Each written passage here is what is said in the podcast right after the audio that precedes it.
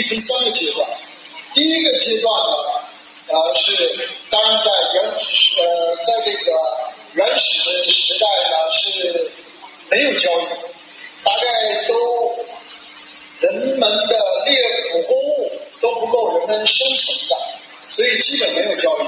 随后呢，就进入了第一个交易时代，叫实物交易。我甲有一个刀，乙有一只鸡，丙有一个虎皮。那么如果甲和乙他正好想需要的话，就能形成交易。如果甲需要乙的，乙需要丙的，丙需要甲的，这个交易就不能成功，交易的水平极为低下。那么这是第一个阶段，实物交易。第二个阶段是货币交易。货币交易呢，就是你把你的刀也好，鸡也好，直接换成钱，拿钱呢再去买任何东西，这样整个交易水平就大幅度提高了。这个两个阶段，今天呢，我们就要讲区块链，就交易的第三个阶段，就是数字货币和区块链的交易。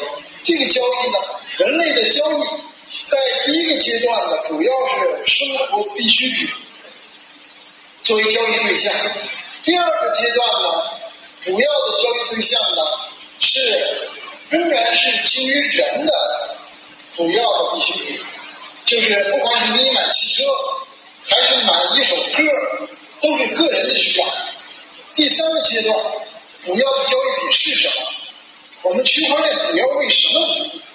当然了，大家都在搞金融、搞保险、搞区块链物流，但是我认为区块链最重要的服务对象是公益，就是我今天讲的主题。什么是公益呢？英文叫 public interest，就是公共利益。为公共利益，人类呢在一起交易的时候，主要的是食品和生活必需品。那时候人类主要也从事食品和生活必需品的生产。到了第二个阶段，大家都知道，发达国家农民只占到百分之十了，百分之九十都是工业。那么交易的主要品，你的钱主要是买车、买房子，而不是买粮食了。那交易的主题对象就变了。今天第三个阶段交易的主体对象也变了，变成什么了？未来交易的主体也不是房子，不是车了，大笔的交易发生在公共利益。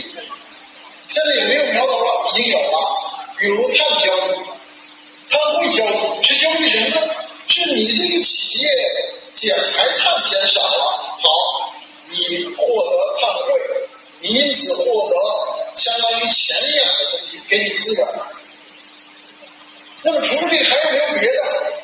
还有太多太多了。我今天就讲公益里面可能的交易模式，希望能大家给启发，希望大家能够花心思，为了迎接明天更大的、最大的交易需求。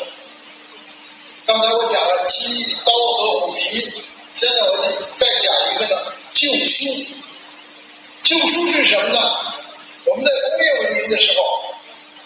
印书、卖书，书店也在蓬勃发展。但是呢，书是什么？书印书，书的交易、书的交换，带来了我们今天工业文明无以为继。地球上的森林被砍的不够砍了，我们再像以前那样使用书、买书、用新书。我们现在小孩家里有小孩，我们知道。那书比我们读书的时候书重很多，红板纸多少克，而且纸面印书印量，书包的书，小孩书包越来越大。我读书的书包很小很轻，现在的小孩上小学有拉拉杆箱的，因为书非常大，非常重，非常轻。到一个学期结束的时候，每个书包书包书包拿出跟信一样，再拿变成了垃圾。不受这样工业文明带给我们今天的这种消费模式。我们的森林消失之后，地球的空气变得无法再洁净了。大家说雾霾是怎么回事？原来发电厂冒出一点黑烟来，风一吹就没有了。但是现在不是了，这就像一个大水缸啊，地球就是一个大水缸，风吹散了，但是地球的这些尘埃，它是不会脱离地球的引力飞到外太空去的，它只是从你这儿飞到整个地球大气层了。这就是一大水缸，人们往里扔一把泥，晃一晃，水缸水清了，又扔一把。现在扔泥的速度太快了，怎么晃这个水缸，水已经清不了了。所以雾霾从原来一个工厂。拓展到大城市周边，拓展到华北，这个雾霾前两年在整个中国都到处都有，连新疆城市都感受不了。这就是工业文明带给整个人类的基地的崩溃。除了气候问题，还有生物多样性问题。人类现在面临着地球上经历了的第四、第六次生命，我们比恐龙还要惨，恐龙。上一次灭绝在地球上，它待了很久，几千万。我们人类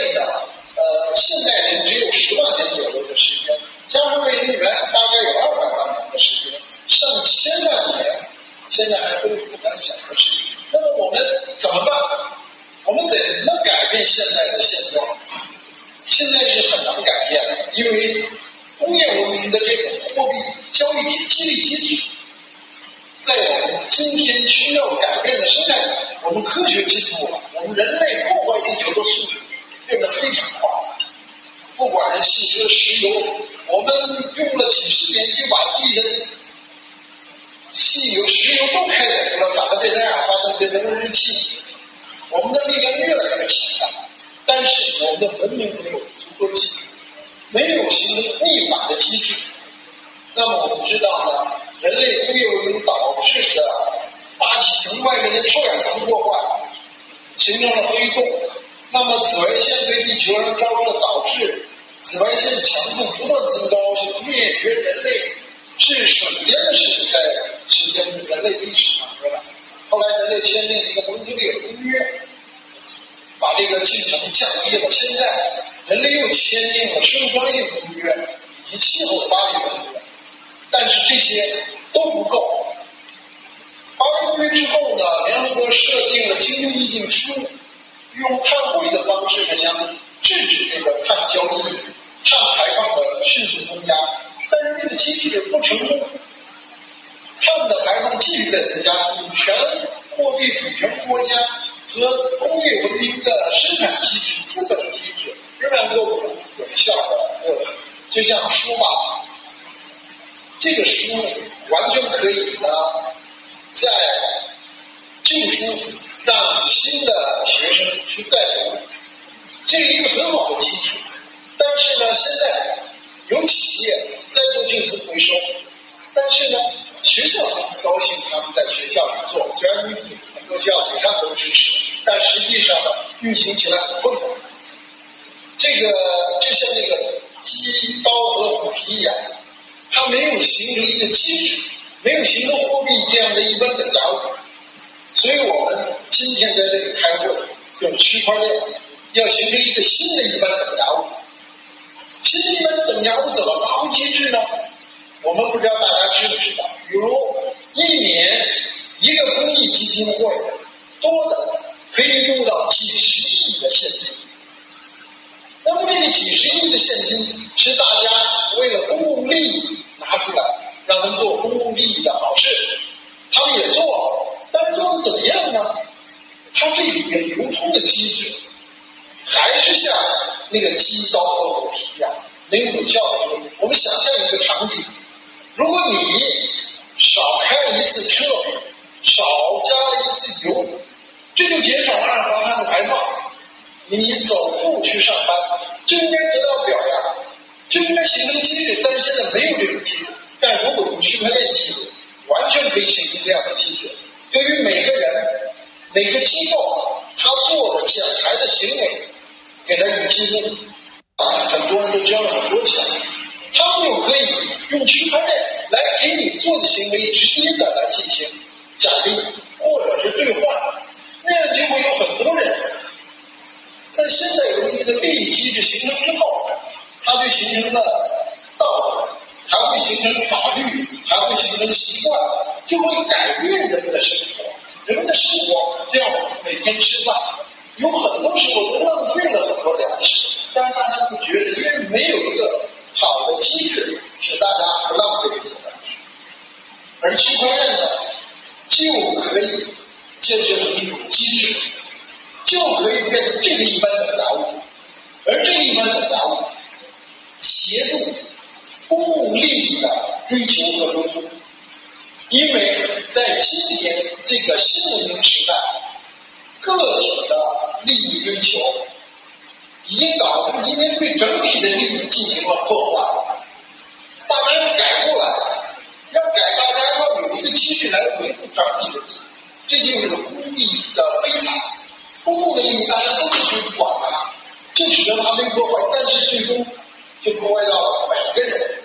南太平洋岛上，南太平洋上有个岛叫复活节岛。那个复活节岛上有很多个石像。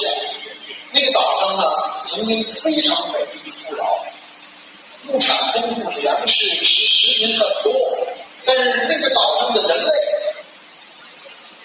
要追求艺术，追求宗教，追求图腾，他们比谁刻的石像大。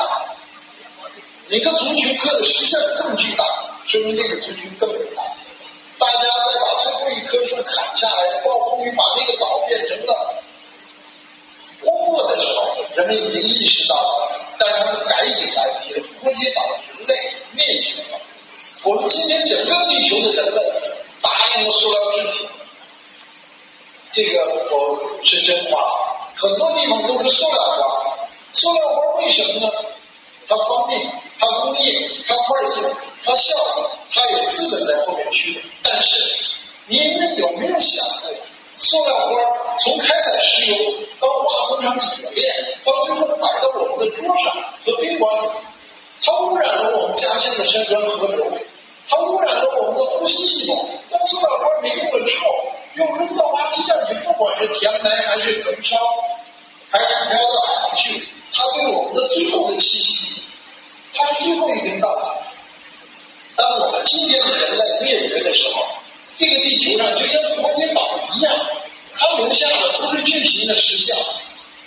没有自然降解的塑料和钢筋水泥。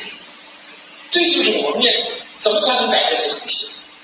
公共利益必须有公共的一般的价物，必须有出去中心的这种交易方式。有没有人会为此买单呢？有的，刚刚我讲了，某一个基金会一年就拿了几十亿的募捐，但是呢，它没有形成一个有效的一般等价物进行最有效的、最个性化的这种监督，他没有有效的鼓励我们每一个人、每一个企业它的行为，它没有形成情景，就我们区块链常说的，我们区块链现在需要的是最重要的，就需要。应用成情景，而且去实现这些情景的有效的自由的交易。那么我刚才讲了，呃，近期呃讲了一个情景，还有没有情景？有很多情景。我们基金会每年也有大批的资金需要花出去，给谁用？我们招标，我们审查，我们我们做很多工作，但是呢，影响的效率低下。是一个问题，这个几个小团队来处理项目，他们可靠不可靠？呃，这个效率问题，这笔钱花给他，花给他，花给谁才能产生最大的公共利益？这都是问题。但是区块链可以帮助我们解决这个，他把你们的、把群众的公共利益的行为记录下来，通过我们去交易。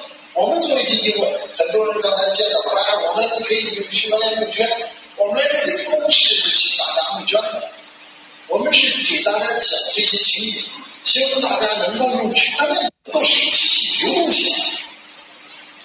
我们面临的呃危机，我们面临的挑战还有很多，比如说我还有什么样的情景呢？有一个人他捐了钱，但是呢，他突然遇到了困难。还有一点，我们给你慈善，捐了钱，我们退回去了，但是会有区块链。他捐的钱，我们给了他区块链，他那个印币，当他需要另外一个人说他也要献爱心的时候，我们会告诉你告诉他哦，甲这份爱心呢需要跟大家分享，你就可以把一部分钱甲甲有一部分需要改变，那么甲就可以寄给他，你解决他面临的困难。这是一个很轻的，每天都发生的奇迹。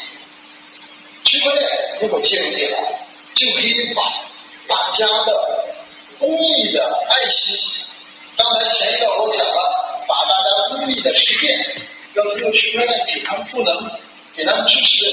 我现在在讲呢，要通过区块链可以给大家的公益的爱心更广泛的流通起来。就像刚才讲的那个，如果没有充分的一个等价物。大量爱心是很难得的。还有呢，还有太多太多了。有很多人找我交物资，那物资我们没有办法消化，我们也不可能把这物资让物尽其用。他交物资超到我家里，我们自己用不了，我们知道谁最需要呢？不不知道。如果有一分等价物，那么呃，像五百，他给我们捐钱，我说你可以不捐钱了。你只要收取收收一爱心人的代币，就等于你做了公益，这样就可以把公益更大规模的去去开发。除了呃这些呃，还有更多的更多的像我们现在垃圾分类呃小区，我们在全国呀放了几千个旧衣回收箱。有机构呢，就把这个旧衣拿出来去收回整理。大家觉得这是一件什么事啊？这是一个我们保护自己的生命的一件事。为什么？因为服装它可以再用一次。如果服装它可以变成了新的原料材料，这都会对我们环境和生态造成巨大的正极影响。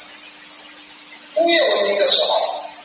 到处都是烟的管道，啊啊那个 Camel，Camel，在在我当时留学，特别大的招牌广告。但是呢，大家知道吸烟呢是有害公共健康。现在世界各国开始禁烟了。我们刚才讲的旧衣啊，很多服装啊，很多很多的都是类似的，公益的，给我们带来。区块链，我们这个文明时代是需要用我们人类文明是什么？是习惯，是宗教，是文化，是信仰，是法律，是制度，包括国家、机器、权利等等，它是一个时代文明组组合。这个文明，我们今天的文明，工业文明，和我们今天生态是已经是一个这个工业文明无与伦比，一定要改变。而改变的技术基础，区块链是一个很重要的工具，可以帮助我们实现这个改变。希望呢，我的这一点抛砖引玉，能够帮助大家，能够更希望这个能使大家呢积极的、创新的去踏入到公共利益这个